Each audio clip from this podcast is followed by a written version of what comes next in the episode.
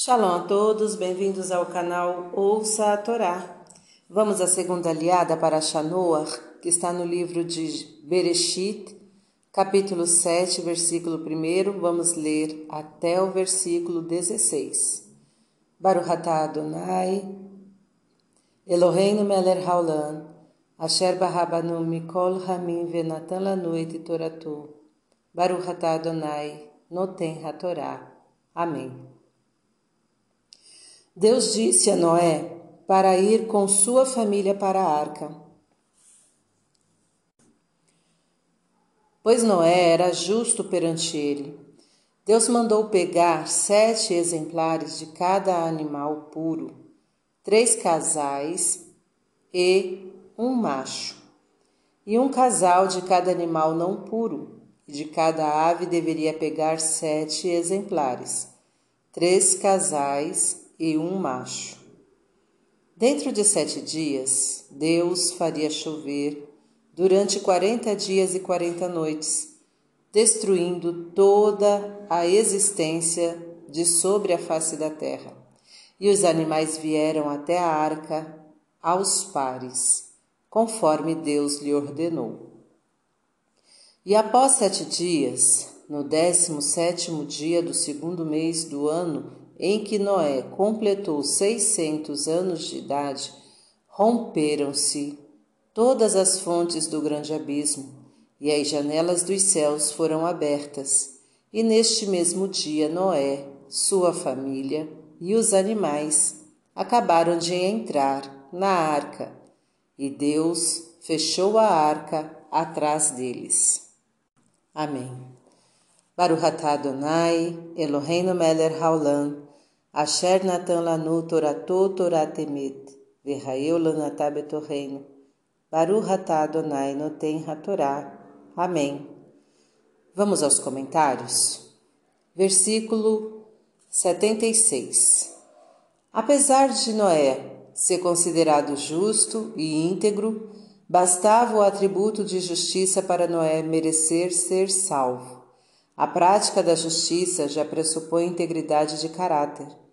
77.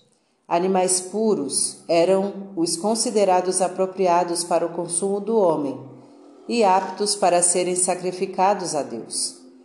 Por isso eram tomados em maior número, pois parte deles seria consumida mais tarde.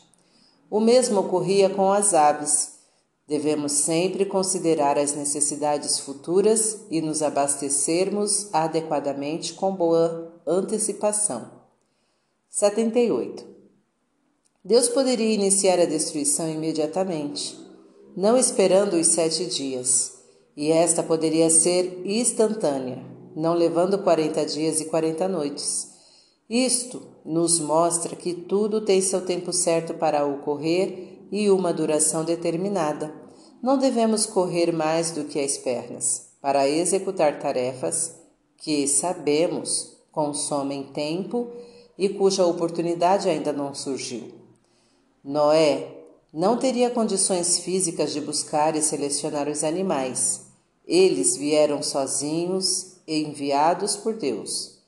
Quando as coisas estão além da nossa capacidade de realização, o melhor é confiar em Deus e aguardar que elas ocorram no tempo certo, da maneira certa como Ele quiser. Noé e sua família esperaram até o último dia para entrarem na arca, mesmo sabendo que o dilúvio estava ocorrendo. Pensaram que talvez Deus mudasse de ideia na última hora e poupasse o mundo. Deus, no entanto, mandou-os entrar e fechou a arca selando o destino do mundo. Devemos saber até quando esperar que as coisas aconteçam. Reflexão da Saliá. Não espere as coisas acontecerem sozinhas, caso elas dependam de uma ação sua ainda não efetuada. Se as coisas estão além de sua capacidade, faça tudo o que for possível até o seu limite e tenha fé em Deus sabendo que Ele fará o que for melhor para você. Saiba que tudo tem seu tempo certo e duração certa, e não se deve correr mais do que as pernas, nem forçar que as coisas aconteçam quando se sabe que elas ainda não estão maduras e ou o ambiente ainda não está preparado para comportá-las. Seja previdente. Faça um balanço de suas necessidades e se abasteça com antecedência. Economize pensando no dia de amanhã. Quando você irá de novo ao supermercado? Faça uma lista de compras antes de ir. Fim dos comentários.